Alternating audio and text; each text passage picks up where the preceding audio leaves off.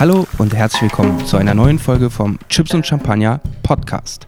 Mein Name ist Ben Hammer und dieses Mal habe ich Videofilmer Moritz Schinn zu Gast. Moritz ist gerade einmal 24 Jahre alt und weist schon jetzt ein beeindruckendes Portfolio auf. Anders als bei anderen jungen Wilden überzeugt sein Portfolio nicht mit großen Namen und Marken, sondern vor allem mit einer durchweg hohen Produktionsqualität und einem großen künstlerischen Anspruch. Welche Bedeutung sein Studium in der Medienproduktion und Technik hat, wie er eigentlich auf die Idee kam, Videofilmer zu werden, was in seinen Augen seine Fotografie von seiner Videografie unterscheidet und vor allem, was er sich von seinem Umzug nach Köln erwartet, all das wollte ich von dem gebürtigen Kehlheimer wissen. Freut euch also auf ein bisschen Dialekt und viel Euphorie. Zum Abschluss gibt es auch noch eine kleine bayerische Redewendung. Mein Tipp, hört gut zu, denn Video ist die Zukunft des Internets. In diesem Sinne, Prost und viel Spaß beim Hören der Chips und Champagner Podcast Folge mit Moritz Schinn. Hallo und herzlich willkommen. Wir laufen. Moritz Schinn, Prost. Wir stoßen erstmal an. Hi, Prost. Ich bin das nicht mehr gewohnt. Ich habe so lange aufgrund der Corona-Krise keinen Podcast mehr aufnehmen können, dass dieses übers Internet gar nichts für mich ist. Aber es ist, äh, du hast mich gerade richtig eiskalt jetzt erwischt, weil ich dachte so, es gibt schon vielleicht nochmal irgendwie ein paar Minuten, bevor du jetzt dann irgendwie sagst, also ich würde jetzt gleich anfangen. Nee, Und es ist äh, tatsächlich so, dass ich das im Nachgang spreche. Ah. Weil, äh, ist ja klar. Nee, nein, nie, das meine ich auch ging. gar nicht. Das meine ich auch gar nicht. Ich meine dieses, äh, ich meine einfach, dass es jetzt irgendwie nochmal so einen Besinnungszeitraum gibt, in dem jeder irgendwie so nochmal seine Gedanken sammeln kann. Nee, das ist, glaube ich, bei uns ist das zwecklos. Weil, ähm, das wird jetzt einfach ein Kaltstart. Ja. Ich weiß jetzt schon, dass Jonathan sich freut über die ganzen Geräusche, die er im Hintergrund hat. Aber das ist doch nice. Ja, also in der Sonne lässt sich aushalten. Für die, die äh, jetzt gerade neu dazukommen aus der Werbung, mir gegenüber sitzt Moritz Schinn, seines Zeichens Videofilmer und Fotograf. Ich glaube, ein bisschen mehr Videofilmer, aber das kann er uns heute selber erklären. Ja. Und wir quatschen heute ein bisschen über Bayern, den Freistaat Bayern. ja. Das Bellen der Nieder. Oberpfälzer. Oberpfälzer. Und äh, äh, Kunst im Allgemeinen. So mein Plan. Moritz, für die, die dich noch nicht kennen, die nicht auf unserer Anfangs-Anti-Party waren, wie würdest du dich selber beschreiben? Ich mache jetzt so ganz theatralische Pausen. Wie würdest du dich selber beschreiben? Also, first of all, äh, für alle, die nicht äh, auf der Anfang 20 Party waren, Shame. Ähm, zweitens muss ich meinen Flugmodus reinmachen. So. Ich finde es geil, wenn es klingelt. Wird er eh nur vibrieren. Ich bin der Kling äh, Telefonmann. Ich gehe ans Telefon ran. Ähm, und ähm, ja, äh, ich bin, ja, ich, ich beschreibe mich jetzt. Hallo, ich bin Moritz Schinn, bin 24 Jahre alt, komme aus Bayern ursprünglich, Niederbayern, wohne in Köln jetzt, ähm, bin äh, im, End, im Endzug, im Schlusszug meines Studiums. Äh, ich studiere Medienproduktion und Technik in einem kleinen Kaff namens Amberg, also Medieningenieurswesen. Ähm, ist aber, habe aber irgendwie während dem Studium festgestellt, dass ich irgendwie mehr kreative Sachen machen will und mir deshalb irgendwie viel drauf geschafft, so selber in Eigenregie und finde es aber geil, dass ich die ganzen, die ganzen technischen Hintergründe habe. Ähm, und genau, bin hier in Köln und versuche gerade oder fasse hier gerade halt Fuß und ähm, ja, ich mache eigentlich viel Musikvideos und so, bisschen Corporate-Gedöns äh, und äh, prinzipiell würde ich mich gern Künstler nennen, aber ja. Du weißt ja nicht, ob du es darfst. Legitimation. Genau, ich mache halt nichts mit Leinwänden. Was lernt man oder eigentlich Nägeln. Für, für mich als jemand, der auf dem Papier studiert, sein Leben lang wahrscheinlich für immer, ähm, was lernt man denn in so einem Studium eigentlich? In dem Studium, in, das, in dem ich jetzt bin oder generell? Ja, nee, in deinem. Äh, ich weiß nicht, kannst du noch für andere Studiengänge? ich, kann ja, ich hätte jetzt so eine cheesy Allgemeinantwort, so, man lernt zu lernen und man lernt zu leben oder sowas sagen können, weißt du schon? Ich dachte, du wirst das sowas hier raus, hinaus. Ähm, ja, also bei mir lernt man, das Grundstudium ist sehr technisch, also Mathe, äh, Informatik, äh, digitale Signalverarbeitung, Elektrotechnik, halt alles, was irgendwie Voraussetzung ist, dass man irgendwie halt in so eine Technikwelt einsteigen kann.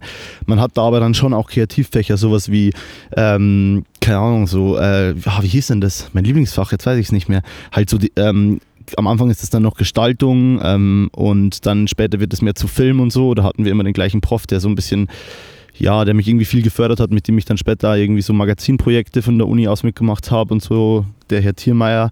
Ähm, und der Michael, ähm, genau, das war ähm, das das, es ist am Anfang sehr technisch. Es gibt so ein paar Sachen, die halt, wo ich dann schon direkt so meinen Anklang gefunden habe und meinen Gefallen. Ähm, aber prinzipiell hat es mich in den meisten Fächern erstmal krass geworfen. Also ich studiere auch jetzt schon ein Jahr länger, als ich als irgendwie Regelstudienzeit wäre, habe meine Bachelorarbeit oder bin gerade bei meiner Bachelorarbeit dran, die fertig zu machen. Ähm, aber ich habe halt irgendwie so an Sachen wie Info oder digitale Signalverarbeitung hat es mich halt einfach zerlegt. Oder wir lernen irgendwie, wie Photoshop eigentlich rechnet so. Also was ein Gaußscher Weichzeichner so in der Matrizenrechnungswelt macht. Also ich finde es ganz geil, dass man das versteht so. Also dass ich irgendwie ein bisschen noch weiter dahinter stehen kann, als irgendwie jemand, der sagt, ja, ich kann halt Tutorials anschauen. Äh, de facto bringt es aber niemandem was, weil ähm, diese ganzen Sachen sind ja nur nützlich, weil die weil die so sind, dass jeder halt das bedienen kann. Und ja, und ich werde mit meinem Studium trotzdem kein App-Entwickler werden oder Programmentwickler oder irgendwo Medienakustiker-Ingenieur sein können, weil dafür ist das Studium eigentlich immer noch zu low so. Also. Äh, das wäre nämlich meine Frage, was ist denn, was, was ist denn das Ziel, wenn man dort fertig ist? Was ist man dann und wie sieht die Verwertung dafür aus? Also ist es wirklich Ziel dieses Union, Union dieses Studiengangs am Ende App-Entwickler praktisch zu produzieren, die danach anfangen arbeiten zu können oder Toningenieure oder was auch immer? Ja. Oder ist es eher so, nö, man kriegt dann so allumfassendes genau. technisches Know-how und muss dann gucken danach, worauf man sich spezialisiert? Es gibt krass viele Leute, die halt in dem Studium irgendwie arbeiten und denken, sie könnten dann auch irgendwie Ingenieur werden. Das ist aber definitiv, also oder sie sind ja danach Ingenieur.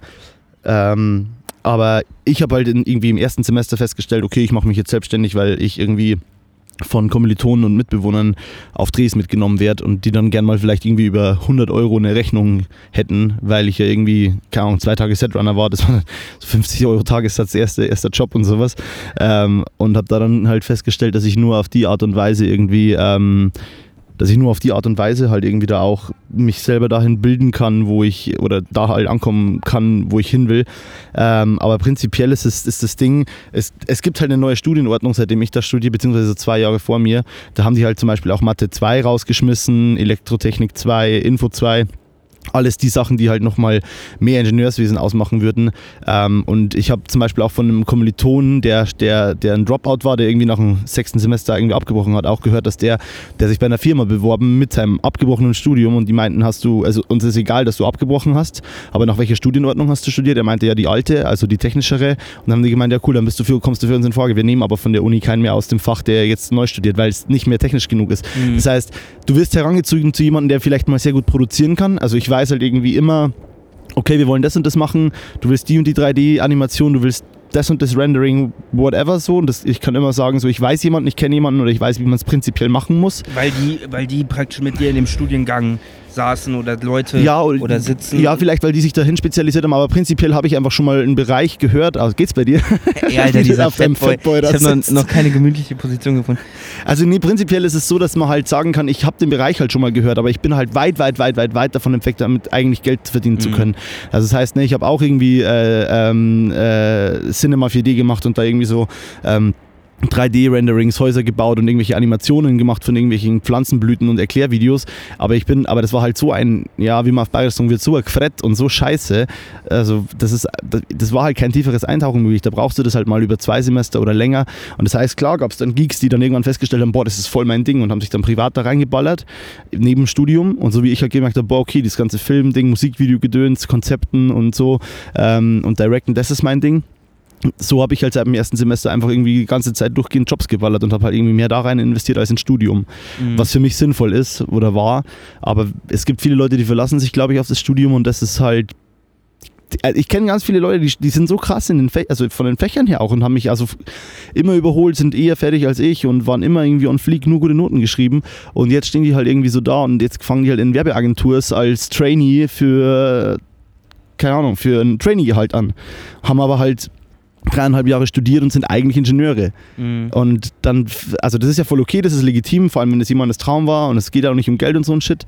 Aber ähm, wenn du dich darauf verlässt oder glaubst, dass du nur dadurch irgendwie ein krasser Ingenieur wirst dann, oder in ein krasses Fach eintauchen kannst, dann bist du halt fehl am Platz so. Und warum hast du, wolltest du studieren? Also mhm. was war deine Grundmotivation, dieses Studium zu beginnen? Ich habe nach, ich habe mein Fachabi über den, also über die FOS gemacht, Fachoberschule heißt das bei uns.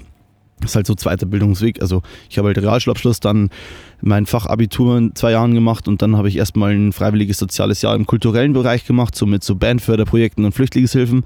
Oder das heißt Flüchtlingshilfen, wir haben jugendliche unbegleitete oder minderjährige unbegleitete Flüchtlinge und so mit Musikprojekten, Förderprojekten und so in Hauptschulen betreut.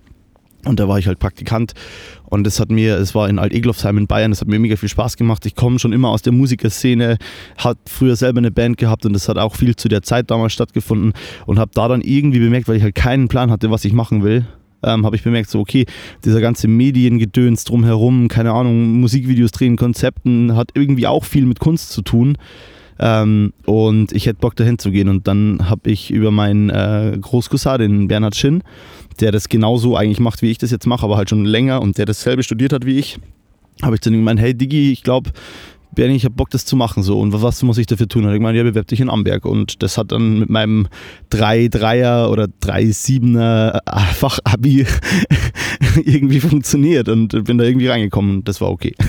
Würdest du das heute wieder so machen? Ähm, jetzt gerade nicht, aber eigentlich ja, weil ich also jetzt gerade denke ich mir schon so, boah, ich hätte in den dreieinhalb Jahren irgendwie vielleicht mich doch vielleicht für eine Filmschule oder sowas bewerben sollen. Auf der anderen Seite hatte ich nur da so viele Freiheiten und so viele Projekte und so viel Zeit, mich selber irgendwie herauszufinden. Also ich hätte ja, ich hätte ja zu dem Zeitpunkt, als ich das Studium angefangen habe, keine Ahnung gehabt, dass das eine Option ist, dass ich Film studiere. Mhm. Und ich habe mich ja so rausgefunden, nur in diesem Studium. Ähm, ja, und ich glaube, die Annahmen, Annahmezahlen an den Film äh, Filmhochschulen äh, sind auch ziemlich, also die nehmen nicht viele Leute auf im Jahr. Ja, ne? und das müssen, und da, da gehen halt Leute hin, die schon super, super lit sind. Ich bin der Meinung, dass ich wahrscheinlich jetzt da nicht aufgenommen werden würde, weil ich, keine Ahnung, dafür zu weit weg bin von mhm. irgendeinem Kunstdirektor, der irgendwie äh, Aufsehen erregt hat durch irgendein Projekt oder irgendeinen Kurzfilm auf irgendeinem Filmfestival oder also weißt du, was ich meine oder mhm. so. Ähm, und da werden halt an den staatlichen Sachen nur super krasse Leute genommen und an der fucking Makromedia in München, um Gottes Willen, coole Schule und so, aber ich kann mir es halt nicht leisten, irgendwie äh, sieben Semester für 60k zu machen oder so und zwar ein MacBook dazu umsonst kriegen, aber so keine Ahnung, das ist, das kann ich mir halt nicht leisten. So, das ist, ähm, das funktioniert halt nicht. Was, um Gottes Willen, jeder, der das Geld hat, geil, soll das da durchziehen, aber die Option stand halt nicht offen so. Und dann ähm, wurde es halt das. Und äh, ich bin sehr happy, weil ich habe ja meinen Weg, ich bin halt, es halt, klingt jetzt ein bisschen kacke so, aber ich habe halt das Gefühl, dass ich dadurch auf jeden Fall sehr self-made bin und schon halt hunderttausendmal auf die Schnauze gefallen bin und schon mir für viele Projekte halt noch nie zu schade war. Und ja, also es ist halt ein ständiger Lernprozess, der halt jetzt auch immer noch da ist so. Ja, und der, ich meine, du bist halt noch scheiße jung, ne? Das vergisst man manchmal. 24, Alter. Ja. Da, da ist schon.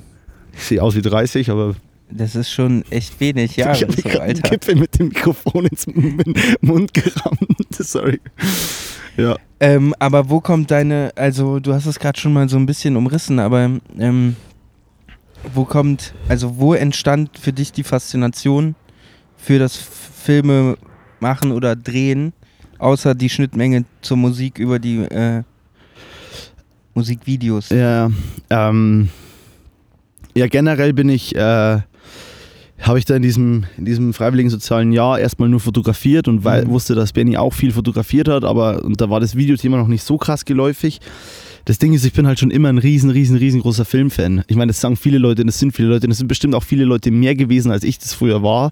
Aber ich habe mich halt super früh für so mehr Disturbing-Filme interessiert. Also so, keine Ahnung, ich fand es halt unglaublich interessant was auf psychologischer Ebene in mir abgeht, als ich mir das erste Mal irgendwie von Darren Aronofsky ähm, äh, Requiem for a Dream angeguckt habe, dieser Drogenfilm mit Jared Leto und so. Und das war halt, ich habe halt diesen Film geguckt und mir war danach halt kotzübel und ich habe irgendwie keine Ahnung, es war, es hat nur noch ein schlechtes Gefühl in mir hinterlassen und das fand ich aber irgendwie so scheiße, das klingt, ich fand es irgendwie halt geil, also nicht auf einer erregenden Ebene, sondern einfach auf einer krass, das funktioniert. Weißt du, wenn du bis dahin vielleicht nur mal irgendwie wenn bis dahin das äh, höchste der Gefühle an Filmen halt irgendein schlechter Ami-Blockbuster oder äh, Ostwind-Pferdefilm aus Deutschland war, dann, dann, siehst du sowas und bist so, boah, was bitte geht ab? Oder dann fängst du an, diese ganzen irgendwie so Guy Ritchie, diese ganzen Snatch und, und, und Bube Dame König Gras und so, diese ganzen krassen mit so Jump-Cut-Sequenzen, die ja dich als Junge mega begeistern. Mich, also tun sie immer noch, aber dieses ganze, dieses was dann irgendwie so schnell verkattet ist und es hat alles so eine Dynamik, es hat halt so einen Impuls und so ein Leben und ähm, Und es ist halt einfach geil, wenn, weil ich bin halt immer schon neugierig und du fragst dich einfach geil, wie? Also so, oder wenn dich eine Schauspielerleistung einfach auf so einer Ebene reißt und packt, wo du dir denkst, fuck, oder dann guckst du das erste Mal Fight Club und am Ende kommt dieser Twist und du bist so, ja krass, sowas ist ja möglich so und es ergibt ja Sinn, also so, das ist, wie, was für eine unendliche Welt, die man sich da bauen kann. Und da ich mir, glaube ich, schon immer gerne irgendwie Welten baue oder überlege, ähm, so, ja, ganz platt gesagt als Kind Lego und dann irgendwann später Songs schreiben, also auch wenn ich Schlagzeuger war, habe ich immer die Texte und so geschrieben und also irgendwie hat das gepasst. Und ich glaube, dann war der Schritt irgendwie dann, als, als mir diese Idee kam oder als ich so gemerkt habe, okay, das wäre echt eine Option, war das total logisch. Also da haben sich zwei Dots connected, die vorher halt einfach irgendwo lose im Hirn rumgeflogen sind. So. Weißt du noch, wie du das erste Mal eine Schnittmenge hattest und so selber was gefilmt hast? Also war das so äh, da kam dann mal ein Auftrag rein, so ein ja. Low-Budget 100 Euro, ja mach ich mal und ich probiere mich aus und da war das eher so, irgendwann fragt man Kumpel, kannst du zweite Kamera machen und man sitzt zum ersten Mal im Schnitt oder so, wie war dann so nach der Inspiration oder dem Mögen von Filmen der nächste Step, dass du echt ja. angefangen hast, nicht mehr zu konsumieren nur, sondern auch zu createn quasi ja. so.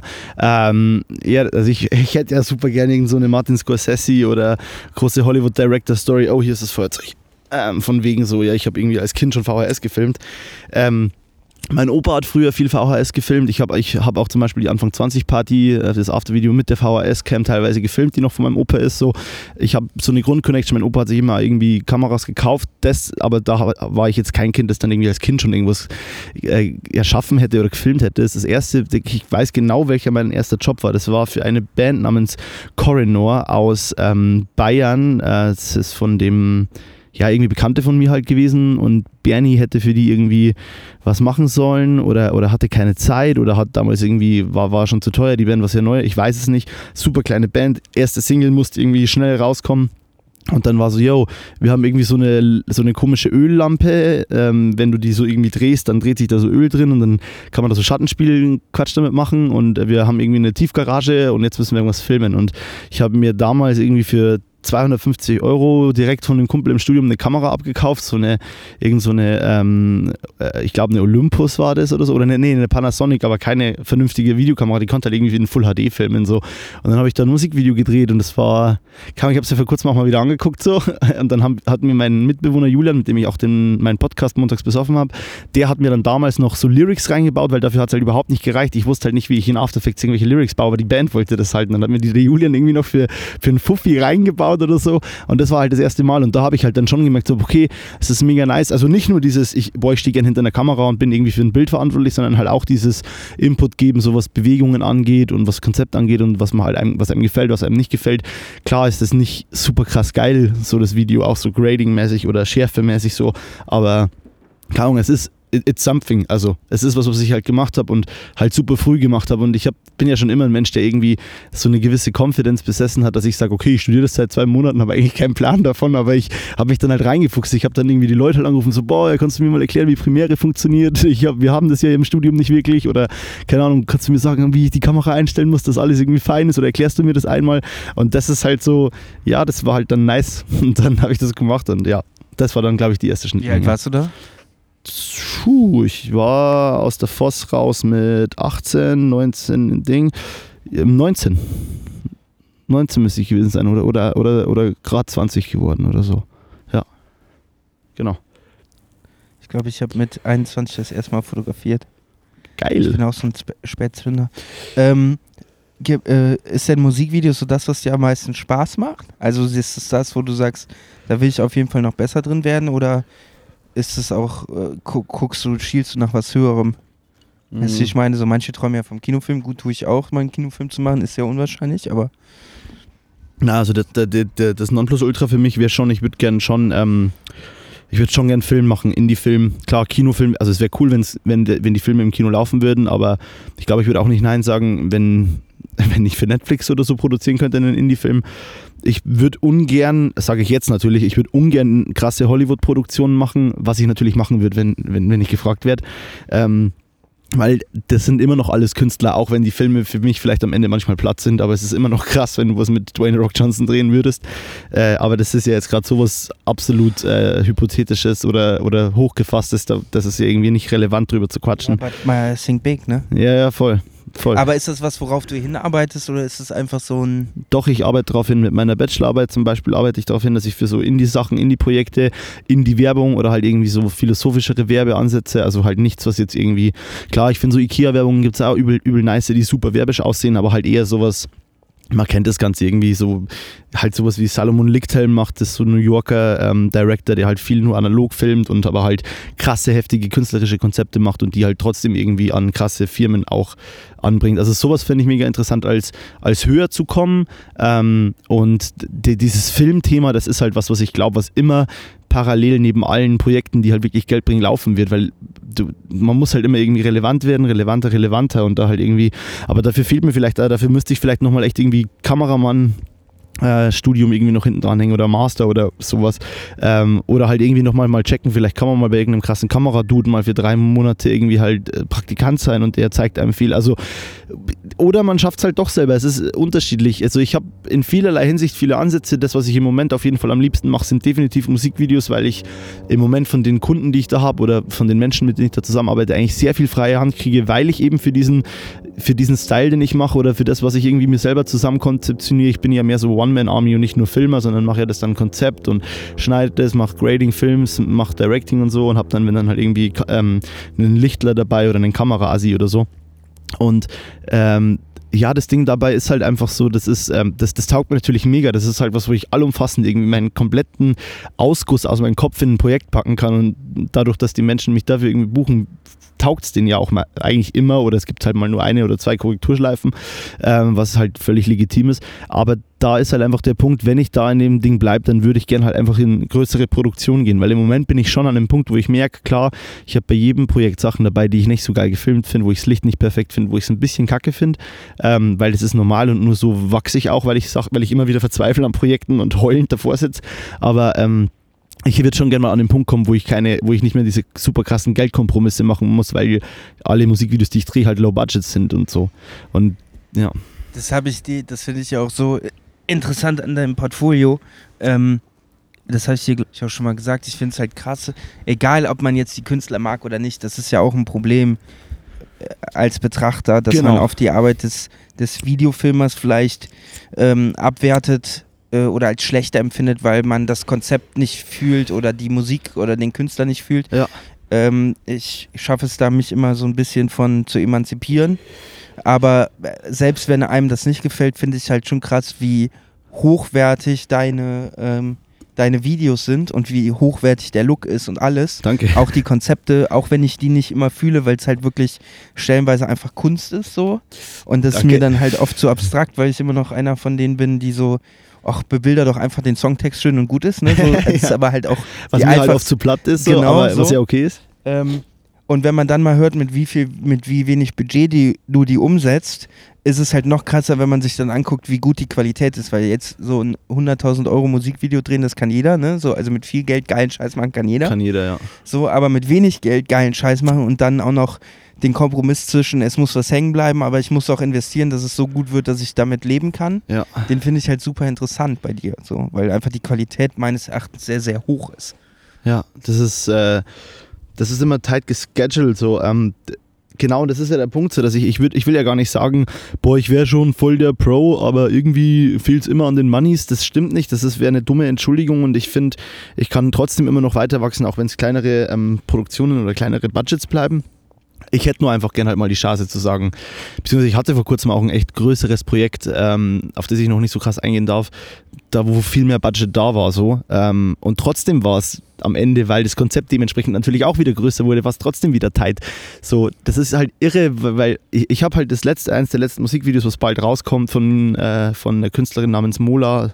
Ähm, das ich gemacht habe, das war halt, ähm, da habe ich halt ähm, auch mal eine, eine, Produzentin oder zwei Produzentinnen aus Berlin gefragt und hab, die gut mit mir befreundet sind und meinte so, hey, was, was denkt ihr, was das Ding so gekostet hat? So und das war auch, da kam halt auch so ein irre großer Preis, wo ich halt irgendwie um, keine Ahnung, also wo ich halt weit drunter war. Aber das ist halt auch, das sind halt auch Produzentinnen aus der Werbung, die, die, die, die, wenn ich das jetzt realistisch jemanden gefragt hätte, der, der sowas macht wie ich, hätte der bestimmt da viel tighter geschätzt. Aber ich, ich hoffe trotzdem, dass es meine Musikvideos immer schon teurer aussehen oder, oder, oder halt hochwertig aussehen. Ähm, nicht im Sinne von, oh, da ist alles perfekt gelichtet, weil ich mache ja trotzdem immer noch teilweise einen roughen Lichtstyle und so, aber dass man halt einfach sieht, so, okay, da steckt halt irgendwie, da steckt irgendwie Production Value drin und so. Und ähm, ja, das finde ich halt irgendwie. Aber was heißt das im Umkehrschluss? Äh, du verzichtest auf Teile deiner Gage, viel wird von Freunden gemacht über, über Goodwill oder, oder wie, wie schaffst du es da, das so zu realisieren, dass du da am Ende mit happy bist und das so einen hohen also jetzt, Production Value in der Ansicht hat. Ja, also ich bin, ich bin schon jemand, der sagt halt, ich schreibe halt ein Konzept und wenn halt ein Konzept auch wirklich gut wird, dann bin ich halt so, oh ja, und dann braucht man halt das Licht noch und dann müssen die Lampen her. Und ich bin dann schon eher einmal, der mal sagt, so, ja, ich hätte jetzt vielleicht den und den Tagessatz verdient gehabt, ja, fuck it, dann sind halt das jetzt 100 weniger. Was halt auf Dauer nicht funktionieren kann und ich jetzt halt auch klipp und klar so lang, äh, klipp und klar langsam, was ich langsam klipp und klar am Ändern bin, ähm, wo ich, aber am Ende bin ich halt, bin ich da halt so intuit und so passionate dafür, dass ich halt einfach immer sagen würde, naja, gut, die Szene muss halt geil werden. Was, was will ich denn damit, wenn es dann am Ende nicht so geil ist? Und deswegen braucht man halt eigentlich diesen zweiten Aspekt, so, hey, du musst halt Corporate-Sachen machen, du musst halt hin und wieder irgendwie ein Interview für eine Firma filmen, du musst hin und wieder mal ein Imagefilm-Kiste machen, Eventfilm-Kiste weil da halt einfach mit mehr Geld rumgeschmissen wird, was ja legitim ist. Hey, das sind Firmen, die haben keine Ahnung, was für einen Jahresumsatz und da will ich halt einmal einen normalen Tagessatz. Und das sind halt oft Bands, die, die stehen nicht an dem Punkt, dass die sagen können, äh, was, der Musikvideo kostet 8000 Euro, easy da. So, weißt du, das, das, das, und ich komme ja aus der Szene, das macht mich ja dafür sehr, sehr anfällig, klingt negativ, soll es gar nicht sein, äh, weil ich ja da gern helfe.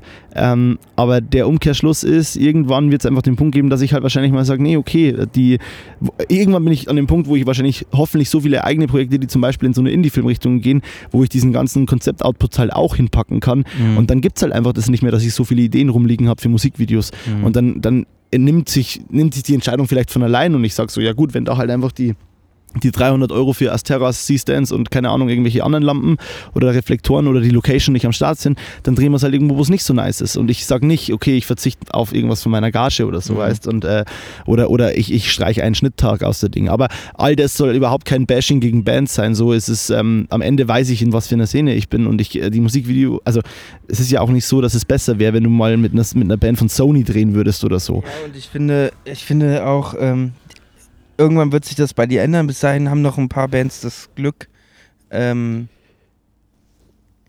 das Glück äh, äh, zu profitieren, dass sie ein Musikvideo bekommen für wenig Geld, was noch viel mehr aussieht. Danke. Irgendwann halt nicht mehr.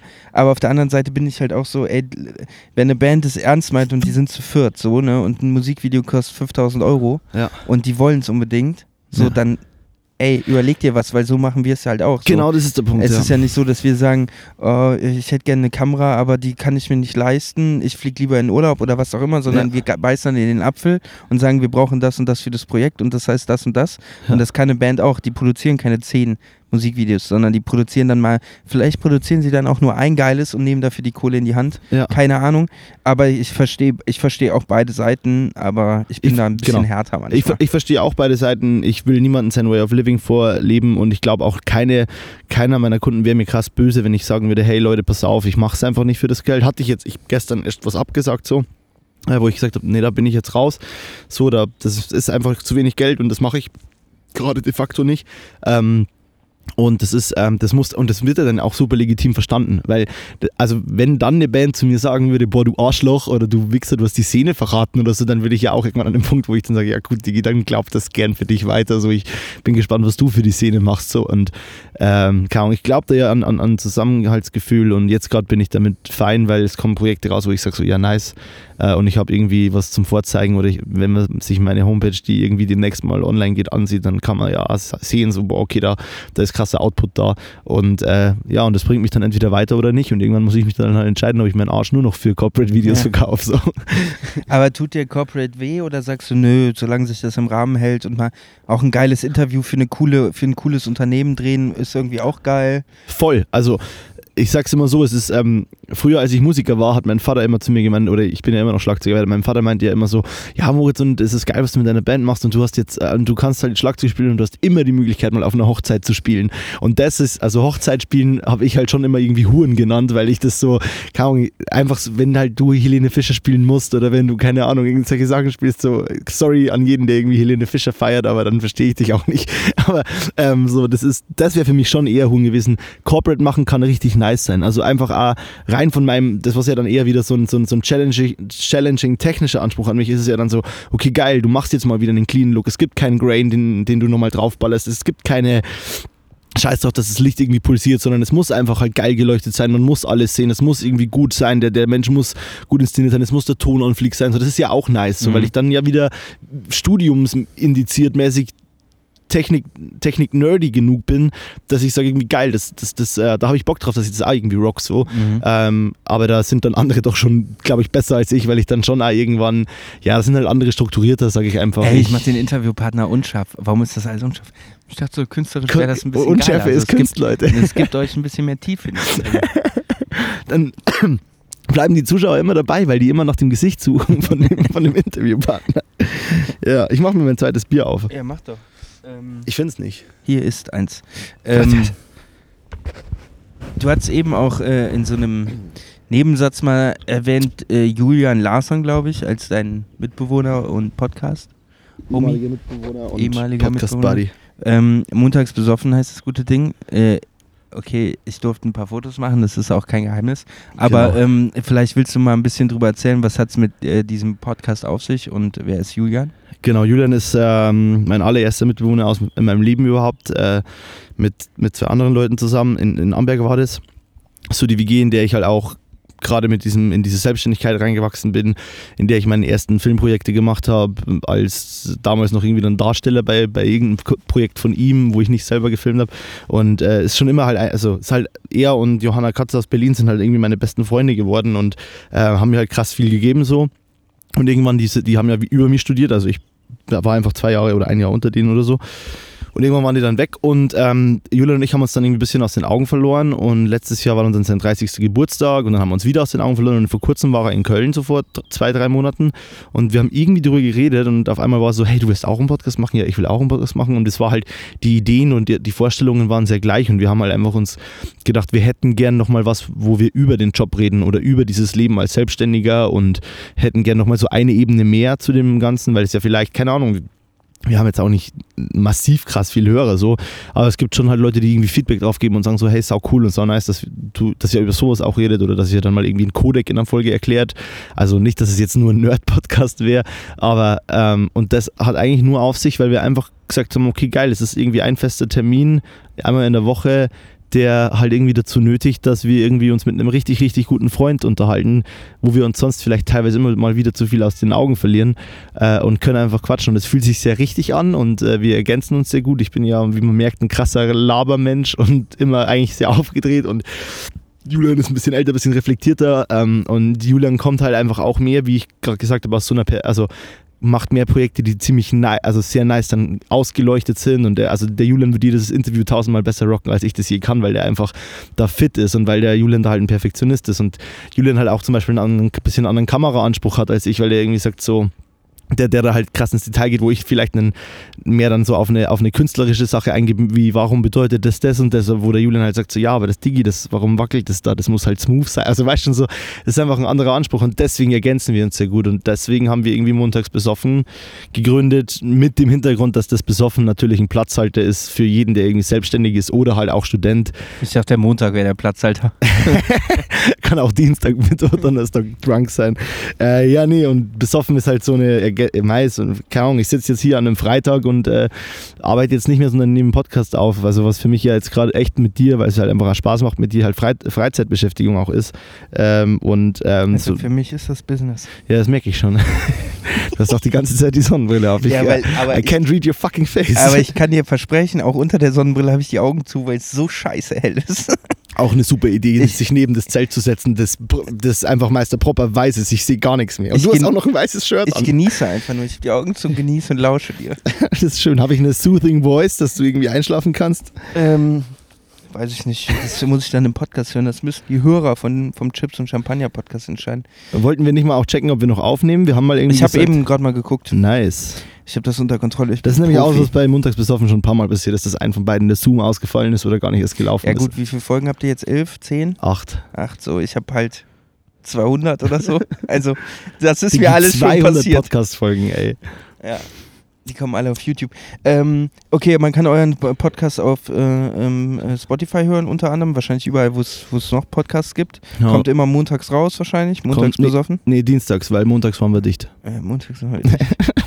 Ja, das Leben gibt es seit der Corona-Krise auch nicht mehr, wo man montags dicht war. Ja, Das war Daydrinking as Day- fuck. ja ey, das ist so, das ist alles so casually drinking geworden, weil so halt vier halbe Bier oder vier Kölsch oder so sind halt nichts mehr. Ja. Die sind halt schnell hinterzogen. Da sind wir eigentlich bei einem guten Thema. Du kommst aus einer Region, wo man, wo Keine- man aus Krügen Bier trinkt und äh, ziehst oder wohnst jetzt äh, in einer Region, wo man aus Reagenzgläschen Das Bier trinkt. Ähm, ist Bayern so scheiße oder warum hast du dir überlegt, nochmal die Stadt zu wechseln? Weil ich meine, du studierst ja weiter da unten. Das ist ja schon irgendwie auch eine, Logistisch, logis- logistisch dumm. ja. Ich hätte Ja, eine also logistische Belastung draus gemacht, aber logistisch dumm trifft's auch. Nee, das ist, ähm, Amberg war einfach, hat nichts mehr, was mich gerade da hält im Sinne von Anwesenheitspflicht. Also ich habe zwar schon noch so ein, zwei Wahlpflichtsachen, aber ähm, das ist das Thema ist irgendwie auch mit einer, mit einer virtuellen Hochschule Sache so irgendwie regelbar. Ähm, ja, es war ein bisschen dumm. Ich glaube, ich hätte es irgendwie krasser durchgezogen, wäre ich da geblieben, aber ich wäre auch nicht da, wo ich halt jetzt irgendwie stehe, wenn ich nicht hierher gekommen wäre. Ich liebe Köln, ich liebe diese Stadt, ich liebe die Kultur, die Köln hat. Ich ziehe tatsächlich sehr viel Parallelen zu Bayern, weil ich das Gefühl habe, also ich meine, bei uns gibt es auch, ich rede jetzt nicht vom Oktoberfest, weil ich kein krasser Oktoberfest-Fan bin. Ich war auch da noch nie, also shame on me. Ähm, aber ich rede auch von, es gibt ja auch kleinere coole Volksfeste. Es gibt den Gillermoos in Abensberg bei mir und so. Also ich, ich bin keiner, der in Lederhosen dahin geht, aber ich finde es halt auch irgendwie geil um äh, am Gillermoos Montag. Das ist der Tag, wo es irgendwie halt schon das Gillermoos um 9 in der Früh auf hat und sich da um 9 in der Früh in ein Bierzelt zu sitzen, äh, Blasmusik zu hören und sich drei, vier äh, Maß Bier hinterzustellen, so wie ich es halt auch geil finde, dass es hier so Karnevalskultur gibt oder halt wie dieses Bierfest und äh, dieses äh, Jack im Sonnenschein, auch wenn ich da jetzt auch noch nicht war und das auch jetzt irgendwie Doppelmoral erzählt ist, aber keine Ahnung, ich finde es geil, dass Köln so eine eigene Kultur hat, dass es einen krassen Dialekt hier gibt, dass es, äh, ähm, das, das taugt mir irgendwie ähm, und abgesehen davon ist es halt eine Stadt, die, die ich einfach tausendmal lässiger als München finde, so, äh, weil München halt, ja, so, keine Ahnung, ich, ich habe auch in München gewohnt, fand München auch nice im Praxissemester, weil ich da viele Freunde habe, aber so rein wie ich hier halt oft angenommen werde oder was ich hier schon gegeben hat, so, da hätte ich in München ganz anders dafür kämpfen müssen. Und ähm, ich, keine Ahnung, ich, ich lieb's. Wir, sind ja heute schon mal gemeinsam Auto gefahren. Ich lieb's, über, die, über irgendeine Brücke zu fahren, über den Rhein und denk mir halt, und ich denke mir jedes Mal so, fuck, Köln, Alter, du bist so schön. Und ähm, ich fühle mich hier daheim und ich habe kein Problem damit, Bier aus Reagenzgläsern zu trinken. Ähm, es, äh, es ist ein Solange es Gaffelkölsch. Solange es Gaffel Kölsch ist und kalt ist. Ähm, nicht, weil man, äh, also mir schmeckt Gaffel immer. Ich habe auch gestern ein warmes getrunken und fand es auch nice. Aber ähm, ich denke mir einfach, also keine Ja, Ahnung. das sind halt die Leute, die sonst Maßbier trinken. ja, genau, da wird Bier da, da sowieso wird, irgendwann wird sowieso warm. Ja, hey, und es ist ja eh, also so, keine Ahnung, ich habe, äh, es ist ja unnormal, was wir dann da weghauen an, an Bier und vor allem, wenn du auf so eine, auf, wenn du so eine Märzen, wie man in Bayern sagt, trinkst, also dieses Festbräubier, das ist ja dann, das hat nochmal ein paar Prozent mehr teilweise und äh, es schmeckt mega gut, aber ich habe auch schon am, am, am Gillermus Montag halt irgendwann um, um 12, halb eins mittags einmal irgendwann schon meine vier Mast oder so drin gehabt. So, das ist halt, keine Ahnung, ich, Bierkultur an sich finde ich was Schönes, ähm, wenn man es nicht übertreibt. Und ich finde hier in Köln halt geil, weil das Bier ähm, einfach immer fresh ist, immer neues am, neu am Start ist und so. Keine Ahnung, irgendwie, du hast mir ja das Grünfeld gezeigt und so. Ich finde es halt geil. Das ist, das ist für mich eine Kultur, die ich mega nice finde und ich vermisse jetzt nicht krass die bayerische Bierkultur. Äh, ich finde es manchmal ein bisschen witzig, weil ich mir halt denke, so, äh, keine Ahnung, manche Menschen jammern dann über, boah, jetzt noch, soll ich mir jetzt noch einen Kölsch bestellen oder nicht, wo ich mir halt denke, ja, ich habe halt in München die Option, soll ich mir noch eine, äh, einen halben Liter Bier bestellen oder nicht? Und, und, und mecker da schon nicht wo ich mir dann denke, Digi, das sind 0,2 so, die sind, die sind gleich weg so, oder wenn, wenn du sie dann nicht packst, dann trinke ich sie dir, so weißt schon, aber, aber das ist halt funny, also, ja, voll. Einfach nicht, nicht lang nachdenken, also bestellen. Ja, ich wurde gerade richtig bayerisch in dem letzten Absatz jetzt, gell, es tut mir Also leid. schön, hast du noch eine bayerische Weisheit für uns? Oh Gott. Ähm, wenn Wurst zu dick fürs Brot ist, ist Wurst wie dickes Brot ist. Soll ich übersetzen? Wenn Wurst zu dick fürs Brot ist, ist egal, wenn Wurst. Nee, es ist egal, wie dick das Brot ist. Wenn die Wurst so dick wie das Brot ist, ist es egal, wie dick das Brot ist. Ah, okay. Ja, du hast immer, immer, viel Wurst. ist immer viel Wurst, genau. Ah, ja, Ja, genau, das ist Das ist meine gut. bayerische Weisheit für heute. Ich habe keine kölsche Weisheiten. Ähm, wie, also wir haben ja schon auch über deine deine, deine Vision oder die Träume fotografisch, äh, äh, videografisch gesprochen. Ich weiß jetzt, du fotografierst auch so. Mhm. Ähm, ich kann nur nicht einschätzen, wie ernst, ob das eher so ein, eine Art begleitendes Hobby ist, was man schon auch, wo man eine große Faszination für hegt, aber wo man persönlich keine Ambitionen hat. Oder ist es was, wo du sagst, nö, eigentlich mache ich beides gleich gern und mir ist eigentlich egal, ob der Job Foto oder Video ist? Ich sag mal so, das ist dadurch, dass irgendwie, ähm, da haben wir ja auch schon mal drüber geredet, dass Videografie durch Social Media, also Bewegtbild und so ja so krass wichtig ist, werde ich gerade nie für einen jo Fotojob gebucht. Ähm, ich habe Ambitionen als Fotograf, ja. Ich bin aber mit Fotografie gerade im Moment natürlich bei mir überhaupt nicht happy im Sinne von, ähm, äh, ich bin, ich, ich, ich kann, also das Ding ist, ich würde gern aktuell eigentlich so fotografieren, wie ich zum Beispiel Musikvideos mache. Also ich würde gern mit Sets arbeiten, ich hätte gern, ich würde mir ein bisschen Licht bauen, würde mir irgendwie kostümmäßig oder irgendwas Stranges überlegen, was irgendwelche Darstellerinnen oder Darsteller machen äh, und dann halt das so fotografieren, wie ich eigentlich an Musikvideo rangebe. Das wäre so ein bisschen eigentlich mein Ansatz und das ist das, was ich ja. Entschuldigung. Bier. Das ist das, was ich auch nice finde. Ähm, aber ich habe halt auf der anderen Seite zum Beispiel schon auch, ich, ich würde mir gerade sehr wünschen, durch deinen Einfluss, also das ist jetzt so ein bisschen lobmäßig gemeint, aber so ich. Äh, äh, Verbindung ganz schlecht. nee, aber auch so von, von dir her jetzt irgendwie der Einfluss oder ähm, du hast mir mal den Florian Schüppel oder so gezeigt. Ich hätte halt am mega Bock, mal wieder mein, mein, mein dokumentarisches Fotogame ein bisschen mehr abzusteppen, weil mir eigentlich diese, also mir fehlt gerade im Moment sehr die Tatsache, dass ich mir wieder eine Cam mitnehme, egal wo ich hingehe und einfach mal schieße oder dass ich irgendwie mal wieder einen Job mache, wo es irgendwie heißt, keine Ahnung, lass es irgendein günstig, also lass es irgendein so ein Billo-Job sein, wo nicht viel Kohle rumspringt, aber einfach, wo es heißt, so Digi, hey, wir, wir machen da so die und die Aktion, wir haben nicht viel Budget, aber hey, komm vorbei, du feierst mit oder du machst irgendwas und bitte mach irgendwie coole Fotos, also mach, oder was heißt coole, mach einfach Fotos so und aus sowas, das würde ich gerne wieder absteppen, aber ich weiß nicht, ob man das dann ambitioniert nennen kann, aber ich habe ich hab ein, zwei Träume. Ich, ich, ich träume von, ich bin schon immer ein krasser Printliebhaber. Das heißt, ich habe schon vor, auch irgendwie meine Kunst, sei es fotografisch, äh, also oder wird ja dann fotografisch sein oder zumindest standbildmäßig, ähm, dann ich habe schon noch auf ein, zwei Sachen Bock da irgendwie zu machen. Also das kann man sich ja dann selber denken, wenn ich sage irgendwie, dass ich Lust auf Print habe. Aber das ist bei mir halt gerade auch sehr weit weg und ich muss jetzt gerade irgendwie oder ich will gerade erstmal irgendwie, dass diese Videogeschichte halt mhm. halt gut läuft.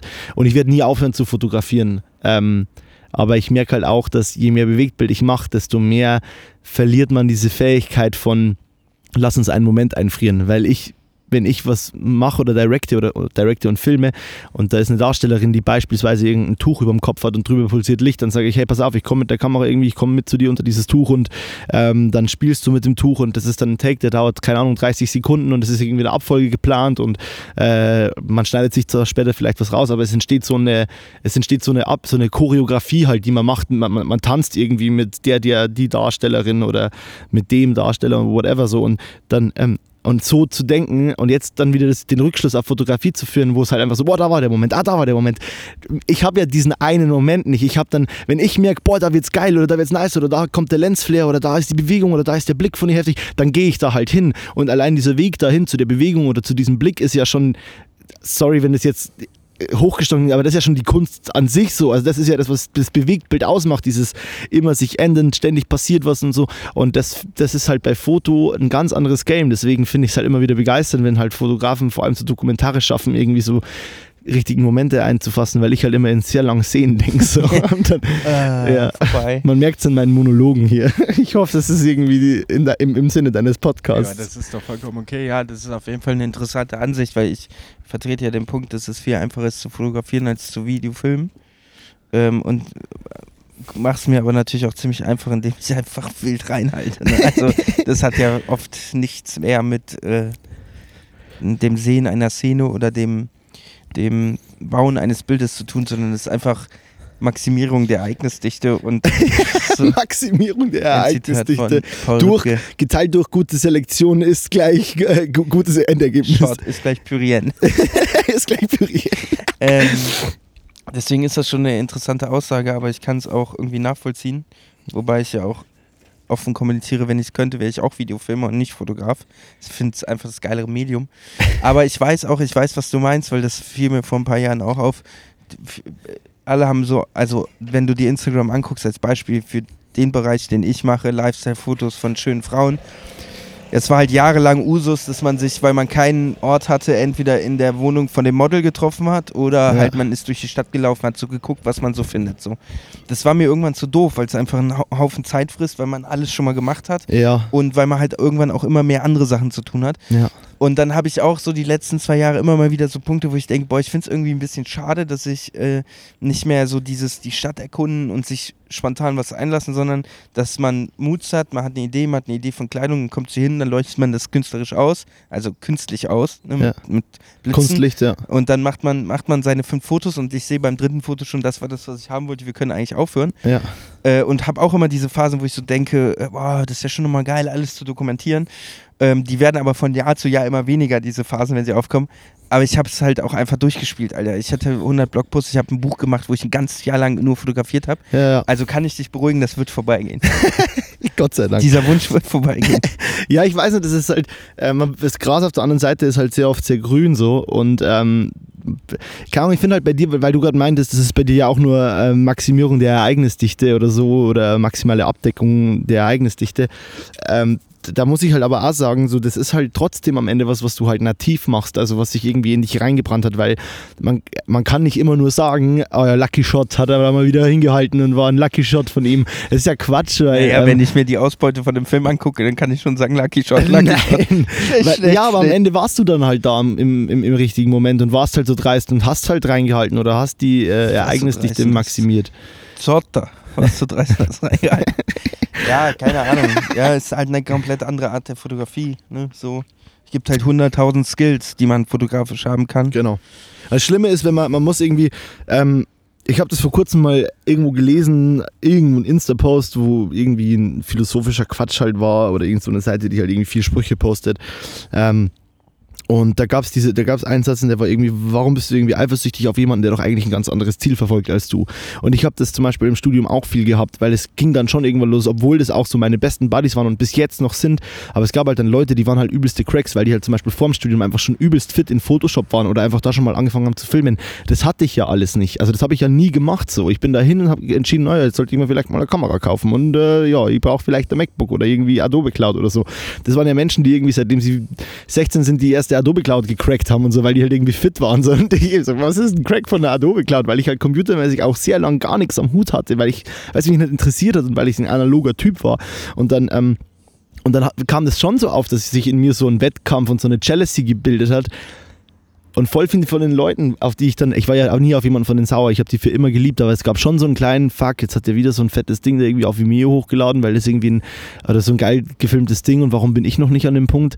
Ähm, und jetzt schaue ich mir an, wo wir Menschen alle stehen und es sind halt komplett verschiedene Lebensrichtungen, weißt du, und manche von denen arbeiten jetzt irgendwie in einer Firma als Filmer und Cutter und sind halt nicht self-employed, sondern machen halt ihr, haben halt Bock einfach in der Firma zu arbeiten und haben halt viel mehr Freizeit für ihren, für ihre privaten Projekte, die sie halt für sich halt geil finden und die sie halt nur für sich machen. Und äh, keine Ahnung, der nächste ist irgendwie, hat das Studium komplett geschmissen oder der nächste ist jetzt äh, Content Creator und macht gar nichts mehr mit Filmen, weil er gemerkt hat, irgendwie ja, auf Dauer ist es nicht das, wo, wofür ich Bock habe zu kämpfen, sondern ich mache es einfach nur aus meiner eigenen Leidenschaft raus.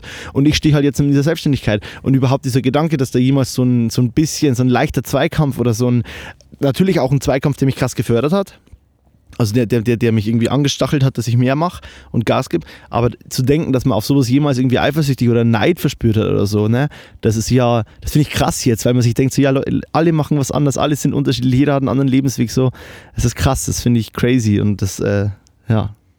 Also es gehört irgendwie Aber mit das dazu. kommt halt auch mit dem Alter, glaube ich, das normal, dass man in jungen Jahren noch äh, ein bisschen mehr neidisch nach links und rechts guckt, was ja auch motivierend ist. Ne? Es ist immer motivierend, wenn man Leute sieht, die praktisch auf gleichen Voraussetzungen starten und dann aber schneller ihre Ziele erreichen, weil man sich dann halt auch fragen kann, wieso schaffen die das, wieso schaffe ich das nicht, Genau. was kann ich tun? Also ein bisschen Neid ist auch vollkommen gut so und förderlich. Ähm, aber das auch das App mit dem Alter ab, sag ich dir. Wenn du 30 bist, äh, ist auf einmal alles scheißegal. So, dann regst du dich nur noch auf, weißt du? Dann Ja, sitzt, du dann so, ist nur noch sitzt du wie ich, wie so ein Wutbürger an seinem Schreibtisch und regt sich auf. So, In seinem- Warum ist diese Website so scheiße? Ja. das ist ja das Nächste, dass ich zum Beispiel bei sowas wie, ich bin halt schon einer, jemand, der immer so ein bisschen denkt, so, ja, halt lieber achtmal nachgefragt, bevor ich mir halt selber irgendwie eine halbe Stunde rumgegoogelt habe, so, weil ich mir, keine Ahnung, wir, wir hatten das Thema ja heute auch so, ich rufe halt gerne mal wo an und er fragt halt einfach mal Sachen, bevor ich mir die Mühe mache, zehnmal zu googeln, weil ich bin halt irgendwie, ich habe Bock auf Reden und ähm, keine Ahnung warum, also das heißt, ich habe schon auch bei vielen Sachen ja mega das Lack, wo ich keinen Bock habe, mich reinzudenken oder irgendwie Gas zu geben, wie, keine Ahnung, Website kann man ja auch sagen, hilfst du mir gerade krass viel, weil ich viele Sachen davon einfach nicht checken würde oder wo ich dann gesagt habe, hey Ben, ich habe jetzt irgendwie zwei Stunden versucht, das zu lösen und ich habe vielleicht 20 Minuten effektiv versucht, das zu lösen, aber ich, ich muss halt sagen, so, boah, Digi, du, ich frag dich halt einmal und du gibst mir eine 10 Sekunden Antwort und auf einmal ist alles geklärt, so, Aber man lernt ja nur durch selber herausfinden. Ja, oder durch selber nachfragen. Ja, aber das ist auch. Ähm, das regt mich. Ich habe da nur eine dünne äh, Hutschnur immer, weil mich das so ein bisschen aufregt, weil das bei vielen Menschen so ist. Ich glaube aber einfach, dass ich halt. Ich hatte Glück so. Ich hatte ja schon nach dem Kindergarten eigenen Rechner. Mein Vater hat mir immer alles erklärt: Photoshop, Visual Basic Programmierung. Ich konnte irgendwie in der Grundschule schon Excel-Formeln schreiben und so ein Scheiß. Ähm, und bin halt damit groß geworden, alles selber zu recherchieren. So, wenn ich irgendwas wissen wollte, habe ich angefangen zu suchen. Ja. So, heute ist noch einfacher mit YouTube und das hilft mir natürlich immer noch, weil ich extrem schnell mir Sachen aneignen kann, ja. weil ich weiß, was ich wo gucken muss. Aber es kommt ja trotzdem vor, dass ich hin und wieder Leute bei Themen anrufe. Aber ähm, das tut mir ein bisschen leid für die Jugend manchmal, dass die, dass man oft dann, wenn man nicht weiter weiß, erstmal versucht, Leute anzurufen, die es vielleicht im Zweifel auch nicht tun so. Aber ey, ich rufe auch so oft Leute an, aber meistens die zu beleidigen. Also das, das, ist das, was mir eigentlich am meisten Spaß macht. ich verstehe, kann ich nachvollziehen. Nee, aber ich mache mich da ein bisschen drüber lustig, aber am Ende ist es vollkommen legitim. Nee, also ich meine, es gibt ja auch Sachen, wo ich keine Hilfe von jemandem krass brauche, wo ich weiß, ich, ich mittlerweile. Und dann rufst du trotzdem jemanden an ja, und sagst, Entschuldigung, schon. ich wollte dir nur sagen, ich brauche deine Hilfe nicht. Digi, ich habe selber rausgefunden, also fuck, fuck off. Äh, nee, aber das Ding ist, ich habe halt, ich bin halt außen so, ich habe ja meine Punkte video-wise oder wo ich weiß, wo ich an meine Quellen herkomme, aber ich bin halt schon jemand, der halt sagt so, hey, ich, ich weiß schon, warum es manche Menschen gibt, die in sowas einfach fucking nice sind und das halt am Start haben.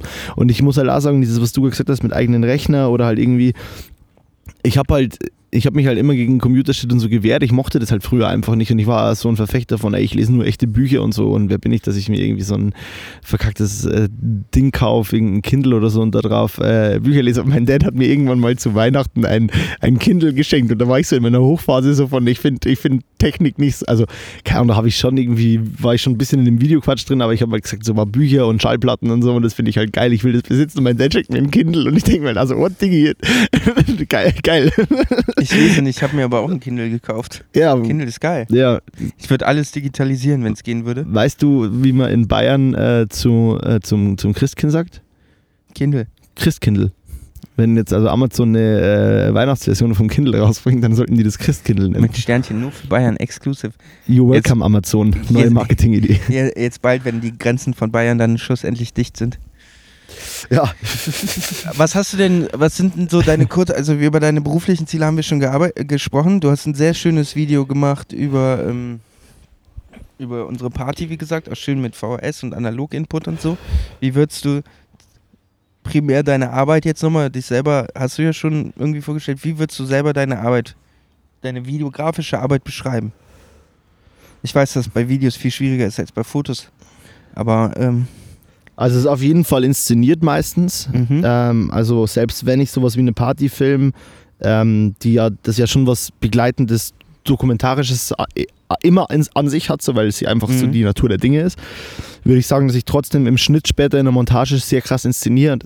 Wo man auch wieder dann sagen kann, ja, man inszeniert immer, wenn man schneidet so und mhm. du nimmst immer die Authentizität, wenn ein Schnitt ist so, ja, ähm, fuck off, äh, ihr, ihr Filmhistoriker. Äh, ähm, aber ja, also ich, ich würde sagen, ich inszeniere gern Sachen mir so hin, dass ich sage, okay, es, es ist ein gewisser Flow da. Also mhm. nicht jetzt unbedingt so, boah, jetzt ist eine Story erzählt, weil ich finde, Story ist, also es, man kann nicht nicht erzählen, so das geht nicht, selbst wenn du der krasseste Visual-Only-Motherfucker bist, der immer nur Non-Plot-Stories macht und irgendwie nichts hängt zusammen und es sind immer nur schöne Bilder und du, keine Ahnung, erzählst du trotzdem, weil es gibt eine Abfolge, für die du dich entschieden hast und was auch immer es das dann ist und wenn es dir selber nicht bewusst sein mag. Das heißt, ich würde sagen, mein Stil ist immer sehr, also ich, ich, ich achte oder ich will Sachen so inszenieren, wie sie mir gefallen gefallen. Aber Flow ist da ja ein guter, äh, äh, ein gutes Stich, äh, guter Stichpunkt, weil äh, das kann, kann ich halt irgendwie auch als Nicht-Videofilmer nachvollziehen. Es gibt in dem Beispiel Musikvideo, schafft man es die Story, also es gibt ja verschiedene Ideen so, schafft man es eine sinnvolle Story durchgängig zu erzählen, Genau. indem man sie gut strukturiert? Oder schafft man es einfach, dass die Schnitte und die Komposition eine Art Flow entwickeln, der nicht störend auffällt beim Betrachten, Genau. obwohl die Bilder vielleicht Nonsens sind? Genau, So, ne? aber die halt einfach irgendein Visual Storytelling Ja. ergeben. Und natürlich achte ich dann auf sowas wie, äh, ich habe irgendeine Szene gefilmt, in der passiert die und das und die, die teile ich dann in der Mitte und der eine Teil kommt am Anfang und am Ende ist es dann sozusagen ein Wiederaufgreifen. Das ist ja dann auch Storytelling, weil dann Mhm. jemand sagt so, ah, guck, da ist das Kaninchen vom Anfang wieder, so keine Ahnung. die also, sind immer noch am Schlachten. Genau, die sind immer noch am Schlachten oder keine Ahnung, die stehen immer noch äh, mit Lampenköpfen rum und machen dasselbe. Und jetzt, äh, aber jetzt ist, liegt einer davon irgendwie am Boden und bewegt sich nicht mehr und die anderen stehen so trauernd um den oder so. Also es soll immer schon so eine Entwicklung und ein Evolvement dabei sein. Also ich, äh, wie gesagt, auch meine Konzepte haben eine gewisse Story, auch wenn sie sehr random sind, habe ich mir einen Gedanken dabei gemacht, ob das jemand rausfindet oder nicht, ist ja nicht mein Problem. Ja. Dafür mache ich es ja nicht. Ähm, und das ist nicht ganz mein Stil, wobei es natürlich eine Riesenkunst ist, einfach wie du sagst, ein Musikvideo eine Story zu verpacken, die von Anfang bis Ende gut erzählt ist. Das ist eine fucking Kunst. Oder dafür brauchst du eigentlich dann halt jemanden, der Drehbuchahnung hat, also der wirklich ein gutes Skript schreibt, dann brauchst du jemanden, der weiß, wie brechen wir das runter aufs Nötigste, was, was braucht man zum Erzählen, was können wir anders erzählen, warum brauchen wir vielleicht eine zweite Ebene oder brauchen wir sie nicht? Und dann brauchst du halt jemanden, der am Set halt da immer irgendwie gut directed und dann geht es halt auch krass um schauspielerische Leistung, weil du willst eine gewisse, also wenn du eine Story mit Schauspielern oder mit Menschen halt hast, dann, dann das, das, da, da, da bist du gleich mal in einem größeren Team und kannst halt nicht mehr nur visual directen so, ähm, aber ja, worauf wollte ich gerade eigentlich hinaus? Ich, genau, ich wollte sagen, ich inszeniere sehr viel, falls ich da nochmal drauf zurückgehen kann. Äh, und was ich jetzt gerade mit meinem Stil beschreiben würde, wovon ich gern wieder wegkommen würde, ist dieses. Das, also mir wird es gerade im Moment ein bisschen zu glitschig, also zu viel Glitchart, immer halt mit Boxen und dann noch ein VHS und dann noch irgendwie ein, wo die VHS irgendwie mal verkackt hat und irgendwie ein Bluescreen auf einmal drin ist, so- also so ein, so ein, so ein Blauframe oder klar, ich finde das fancy, ich finde das nice, ich lieb's dafür, dass es halt so passiert. Ähm, und ich, ich liebe auch edgy, edgy äh, Sachen, die ich gefilmt habe, die halt einfach eher nicht so gewollt waren und dann verkackt sind und die müssen dann auch mit rein. Aber ich würde jetzt gerade gerne wieder, und das mache ich auch bei, bei zwei Musikvideos, die jetzt noch im April oder Anfang Mai rauskommen, zwei, da habe ich das auch wieder gemacht. Das sind die, ähm, das sind einfach mal wieder Musikvideos, wo es keine Boxen gibt und wo es Mhm. keine Frame-in-Frame-Sache gibt, sondern wo ich einfach mal wieder mir gesagt habe, yo, das ist das Frame, das ich erzählen will und das ist gerade irgendwie ausgecheckt bis, in, bis dem, was mir irgendwie geldlich und zeitlich gerade möglich ist. So, ich habe alles gegeben dafür und dahin will ich gerade wieder mehr, aber an sich bin ich, ja, dieses Glitschige und Kaputte wird, glaube ich, nie weggehen, weil das ist einfach gerade so. Wie, wie viel Einfluss hatten, haben Glitch-Look und Analog-Feeling und vielleicht auch wirklich analog gedreht und dies, das auf den finalen Look deiner Arbeiten? Würdest du sagen, das ist schon Teil des Looks oder Also, wie, wie, wie, würdest, wie meinst du, sorry? wie, wie würdest du dein, also ich finde das interessant, weil die, neben, dem, neben der Charakteristik finde ich halt vor allem Looks und äh, geht ja mir bei Fotos auch so, dass ich neben dem Bildaufbau auch anhand der Farben oft einen Fotografen oder anhand des Schwarz-Weißes einen Fotografen erkennen kann, weil ich weiß, das ist irgendwie seine Entwicklungsart so. Ja. Das gilt ja für Video auch. Jetzt bist du jemand, der es auch nicht aus der Hand gibt, sondern viel noch selber gradet. Das heißt, Ja. auch da ja deinen persönlichen Input gibst nach Ja. dem Schnitt. So, wie würdest du deinen Look beschreiben? Ja, also mein, mein, mein Look beschreibe ich von vorn bis hinten eigentlich so gut wie es geht, irgendwie an eine Analogkiste zu kommen oder an eine Kiste zu kommen, die sich analog anfühlt. Also Mhm. ich habe nicht, ich habe nicht den krassen Anspruch, dass ich sage, ich meine, es gibt ja Preset-Bauer auf der Welt und so. Ich habe nicht den Anspruch, dass ich sage, geil, das sieht jetzt aber wirklich aus wie ein äh, Kodak Cinestill oder so. Ähm, sondern ich habe halt für mich den Anspruch, boah, es muss, es muss ein erdiges, ich beschreibe das gerne als erdig. Ich finde Filmlook einfach erdig. Ich finde, es sieht aus wie, und auch die Tatsache, dass da eine Filmrolle drin ist, mit der irgendwie mit Chemie danach irgendwas entwickelt wird, was dann in Farben wieder, also so, für mich hat das was unglaublich physikalisch, also physisches, was, was, was ich anfassen kann. Und wenn mein Video nachher nicht haptisch wirkt, also wenn es nicht was ist, wo ich das Gefühl habe, dass ich irgendwie erzählen konnte, dass das, also klar, am Ende filme ich digital, weil ich es mir nicht leisten kann, irgendwie auf Super 35 Film zu drehen. Äh, und ich würde ja auch mal gerne auf Super 8 oder so drehen, aber das ist halt alles nicht so easy. Aber am Ende versuche ich in die Richtung zu kommen und will, dass es so aussieht und entscheide mich für einen Look, der sich für mich analog anfühlt. Und mir geht's genauso. Ich kann auch halt mit ziemlicher Sicherheit sagen, teilweise so, wenn ich zum Beispiel von Salomon Lichthelm was sehe, dann weiß ich, dass es Salomon Lichthelm ist, weil ich den Stil erkenne und weil ich das Klar, beim, beim Film kommt dann noch viel mehr von wegen Director und wie ist das Set aufgebaut und wie ist die Idee, da kann man natürlich auch viel ableiten. Aber es gibt einen Filmlook, für den ich mich zum Beispiel, also ich habe mich dafür entschieden, meine Musikvideo alle immer mit demselben Ding zu graden. Also nicht mit demselben Look, aber ich habe halt ein Plugin oder eine Software, die heißt halt Filmconvert und da habe ich mir halt meinen Look so gebaut jetzt, dass ich sage, das sind meine, so sehen meine Sachen aus. Wie würdest du, weil du eben, äh, finde ich eigentlich interessant, weil du eben so, ich bin ja auch ein haptischer Typ, durch die Trennung des Bildschirms wird es schwierig, das, äh, das irgendwie haptisch zu machen, aber Ja. es ist äh, voll, ne, wenn man sich jetzt eine, eine Audi-Werbung anguckt, die ist auch geil, so, die hat einen geilen Look, aber die ist halt irgendwie nicht, die lebt nicht, Ja. sondern die ist sehr Technology, Großwand und modern. So. Wie realisierst du den Look? Also woran machst du immer, sind das warme Hauttöne, sind das ja. äh, schwache Tieftöne, sind das, ist das das Korn oder sind das pastellige Farben? Wo definierst du da deinen Look? Da definiere ich meinen Look definitiv halt, also auf jeden Fall mal über Grain, klar. Ähm, wobei ich auch gemerkt habe, dass so meine, mein Grain-Feeling krass shiftet. Ich habe Tage, wo ich mir denke, boah, das muss auf jeden Fall irgendwie 16, super 16 mm Grain sein, der halt nur noch fuckt und irgendwie am besten noch irgendein geil gescannter, wo noch irgendwelche RGB-Flicks mit drin sind und irgendwie, also wo was kaputt ist so und nur noch halt kaputt. Äh, und dann habe ich aber halt Tage, wo ich sage, boah, das muss so ein das muss so ein richtig guter 35 mm Grain sein, der so kaum notable, also so notice, noticeable, ah, bemerkbar. Scheiß Englisch. Ich komme aus Bayern, Ich aber komme aus eigentlich komme ich Bayern. aus London. Ja, der halt so bemerkbar ist, aber ich muss den trotzdem halt fühlen. Also ich habe ein- ich habe einfach schon teilweise für irgendwelche Corporate-Sachen, wo halt eigentlich Grain nicht so gängig ist, trotzdem schon auf das Video einen minimalen Grain gelegt in leicht. Nehmen wir noch auf? Ja, ja. Ah, Red nice. einfach weiter, weil Grain, ich muss nur kurz sagen, weil es manchmal auch Kunden zu mir sagen, das ist schon, das rauscht schon sehr. Und dann sage ich immer, ja, das ist, du hast auf dem Handy geguckt, oder? Ja, dann komprimiert er das so, wenn du es groß machst. Und so, ach cool, danke. Ja, geil, Go- Gott sei Dank. Dann weiß ich jetzt, dass es an meinem Endgerät liegt. An einem iPhone 11 Pro. Das ist schuld. ähm, ja, und dann, ähm, genau, also, und, und manchmal, also ich habe auch schon Corporate-Videos rausgeballert, in denen ich einfach Grain draufgelegt habe, halt den feinsten, den ich gefunden habe und den halt noch so runtergezogen habe, dass ich sage, okay, der Kunde merkt den Grain nicht mehr und bemerkt den auch nicht mehr als Rauschen, aber ich weiß, er, Er ist, ist da. und das ist meine, das ist meine letzte Instanz, die ich jetzt da reinbringe, weil ich das jetzt kann. Und ähm, genau, das ist zum einen das Thema Grain, aber was ich zum Beispiel halt sehr viel habe, ist, welche Filmframes nimmt man her? Nimmt man irgendwelche. Also klar ist das alles nicht so geil authentisch, wie wenn ich es echt drehen würde, aber manchmal brauche ich es halt einfach, dass ich irgendein ein gescanntes Filmframe von irgendeinem 16 mm Perf äh, ähm, draufpack, wo halt die Filmecken staubig sind, weil das halt irgendwie so gescannt wurde oder, oder keine Ahnung, manchmal stehe ich halt auf 4 zu 3, weil sich richtig anfühlt ähm, und dann halt noch die Sache mit den Hauttönen. Klar, ich, ich, ich liebe warme, gesättigte Hauttöne. Ich muss aber dazu gerade sagen, dass meine letzten, vom, die Musikvideos vom letzten Jahr gerade wurden halt viel auf Sony gedreht.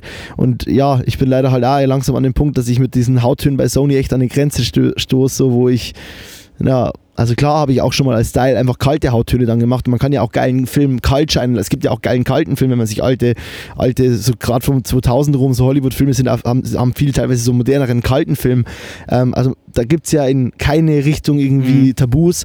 Aber eigentlich würde ich sagen, ja, es sind für mich warme Hauttöne. Und das Wichtigste ist für mich, dass ein, sorry, ich weiß, die brennt, Nee, die, gut. die liegt eine Frage da. Das Wichtigste ist für mich, finde ich, dass ich, ähm, dass ich, dass dieser Analogfilm soll eigentlich nur was umsetzen, was, für, was sich für mich schon on-set natural angefühlt hat. Mhm. Sobald ich merke, ich packe den Film da drauf und es sind zu krass gefadete Blacks drin, aber obwohl die Hauttöne vielleicht super wären, ähm, klar kann man das dann wieder selber adjustieren und so, aber ich muss halt sagen, ich, ich drehe eigentlich schon so, dass ich sage, on-set geil. So soll es aussehen. Das ist vielleicht auch der Grund, warum ich das ganze Fotogame niemals zu 100% ausnutzen könnte, weil ich bin keiner, der nochmal sagt, ja krass, lass den Hautton jetzt noch super krank anpassen. So klar, wenn ein Kunde sagt, hey, ich bin zu orange, dann ziehe ich das raus. Aber ähm, Ich sag dann immer, auf welchem Monitor hast du geguckt? Von wann ist der? Windows 7? Liegt an deinem Endgerät. an Auf, meinem Endgerät. Guck mal auf dem iPhone. Aber weißt du, es ist so, ähm, ich sehe am Set was und wenn das Ding rot sein soll, dann ist das on Set rot. Und wenn da ein Licht sein soll, dann ist es so. Und, dann, Mhm. und wenn da das Gesicht kein Licht mehr haben soll, sondern absaufen soll, weil ich will, dass das Gesicht da absäuft, dann baue ich danach auch da keine, keinen Tracking-Mode und mache das Gesicht im, äh, irgendwie für 50 Frames mal heller, weil das einfach nicht, das gehört nicht dazu. Da, da hole ich mir halt wieder ein bisschen meine Authentizität zurück, weißt du, und sage so, hey, that's the deal, so sieht es aus, so habe ich das on Set geplant und das ist jetzt der Look so. Und damit leben die meisten Kunden gerade sehr gut und finden es auch immer nice. Klar, kann es jederzeit passieren, dass irgendjemand mal sagt, boah, wir hätten gern was mehr Fake ist oder so. Aber das ist halt eigentlich nicht mein Stil. Ich will auch nicht wissen, wie viele Leute sich meine Schwarz-Weiß-Presets gekauft haben, um dann zu merken, ihre Bilder sind gar nicht dafür entsprechend belichtet. Weil du halt einfach von vornherein weißt, mein Schwarz-Weiß-Look entsteht halt nur, weil ich irgendwie zwei Blenden drüber oder so ja, bin. und weil ich halt Kunstlicht habe und weiße Flächen oder schwarze Flächen, ich weiß halt ne, so, das Ja. ist halt was komplett anderes, weil wenn ich jetzt von hier ein Foto mache und da das drüber baller, funktioniert der Look halt einfach nicht. Ja, So, es ist viel halt zu viel Kontrast drin, alles ja, so. ja, ja, voll. Ähm, was ich aber eigentlich fragen wollte, wie sieht denn, wir haben jetzt äh, über deine, deine berufliche, boah Jonathan, das Rascheln, was du hörst, ne, das ist ein guter Fatboy. Das ist ein richtig schön lauter Fatboy. Ähm, Wollen wir das Mikrofon mal dran halten Viel für so Sp- Nee, auf gar ASMR-Fetischisten? keinen Fall. Viel Spaß beim Hören.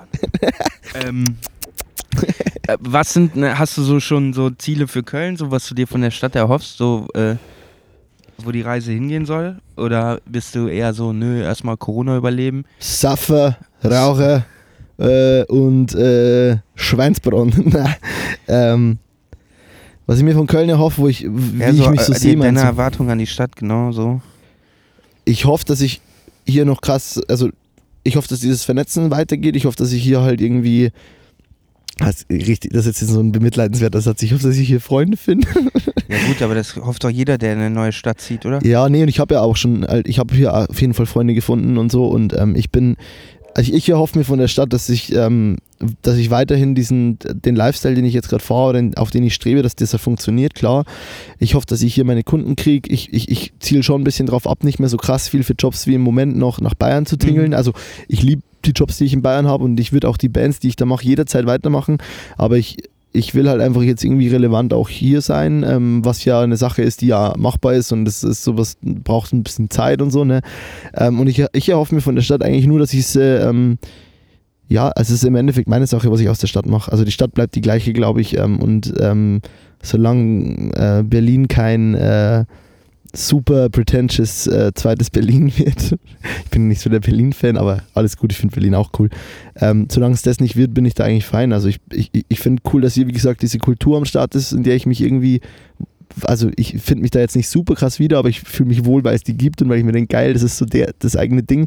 Und ähm, ich, ich finde die Stadt vom Look geil und ich fühle mich in der Stadt wohl. Und äh, ja, und ich finde alle Leute durchweg, die ich gerade jetzt aus dieser Branche getroffen habe, jemanden wie dich und jemanden wie Tregi und so. Und ich kann da nur sagen, so, ich kannte das aus München halt nicht so und das ist halt mega offen und mega cool und nichts davon wirkt in irgendeiner Weise aufgesetzt oder gekünstelt oder weißt schon, und es ist hier, ich habe das Gefühl, hier wird nicht so krass nach äh, meiner Relevanz gefragt. Also klar, vielleicht bin ich für manche Leute relevant, weil ich jemand bin, der jetzt Video macht und die sagen vielleicht, ey, und der macht irgendwie coole Musikvideos und jetzt ist der vielleicht deswegen relevant. Aber ich habe noch bei keinem das Gefühl gehabt, so, boah, ich halte mir den mal auf einer gewissen Ebene warm, nur weil er das kann, sondern ich habe eigentlich immer das Gefühl, hey, das ist ein cooler Typ, es macht bestimmt auch Spaß mit dem zusammenarbeiten und dann macht er noch Video. Äh, und also ich habe eher bedingungslose unvoreingenommenen Erstkontakt erfahren. Und das fand ich geil. Und das äh, kenne ich zum Beispiel aus München nicht immer so. Ich glaube, das ist auch was typisches, typisch Kölsches, worauf die Kölner auch sehr stolz sind. In manchen Ecken kommt es nicht so zum Vorschein, aber so gerade bei den Kreativen ist das auch, glaube ich, einer der Gründe, warum ich ja auch noch nicht so lange hier wohne, aber sehr schnell sehr viel kennenlernen durfte. Und was ich auch bis heute an der Stadt liebe, dass die Menschen überwiegend zu 99 Prozent sehr verbindlich sind. Und wenn jemand sagt, er will was mit dir machen oder er würde gern das und das, dann wird das vielleicht nicht nächste Woche stattfinden, aber es wird irgendwann stattfinden. Genau, in Und irgendeiner das ist Form. geil. So, Genau. Und das ist cool, dass das hier funktioniert. auf jeden Fall. Ja, und es gibt keinen, ich habe das Gefühl, es gibt oft nicht den krassen Hintergedanken. Klar, jeder, der vielleicht im Social Media Game ist, äh, was ich jetzt nicht super krass bin, oder der irgendwie auf eine, eine, eine- eine Karrierestruktur so gebaut ist, klar wird der sich fragen, inwiefern kann das und muss das, aber ich habe das Gefühl, es gibt zumindest keinen, der nicht mal sagt, ich höre mir es gern an. Ja, Klar, ja und man muss dazu sagen, die Leute, die du jetzt, also so ein Trägi oder auch ich, das, wir sind halt auch schon 30, ne? Also, oder 36 oder ne? 40 oder noch älter. Äh, das hört halt mit dem Alter auch auf, dass einem so Dinge wichtig sind Ja. wie mit 24, 22, 19 oder so.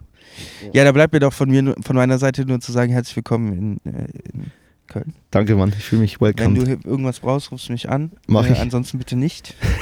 Und äh, ja, vielen Dank für deine Zeit. Wir haben jetzt eine Stunde Podcast über Moritz Schinn äh, aufgenommen, dem New Rising Star aus Bayern, fresh imported. Äh, guckt Geil. euch seine Sachen auf jeden Fall mal an. Guckt euch das Anfang 20 Video an. Checkt mal auf seinem Portfolio Instagram vorbei. Ich finde den Stuff ziemlich geil. Auch die Musikvideos finde ich ziemlich geil. Und ich glaube, ich bin mir sicher, wir werden von dir in den nächsten Monaten und Jahren bestimmt noch einiges sehen. Und ich bin gespannt, wo deine Reise hingeht, sowohl beruflich als auch natürlich hier in Köln. Krass, ta tausend Dank, Ben, und es hat mir mega viel Spaß gemacht und war super angenehm. Sch schwul. Danke fürs Zuhören. Bis zum nächsten Mal bei einer neuen Folge Chips und Champagner, der Podcast über Kölsch, Kunst und Kultur. Eigentlich geht der Spruch anders. Egal. Danke fürs Zuhören. Wir hören uns nächste Woche nicht. Tschüss.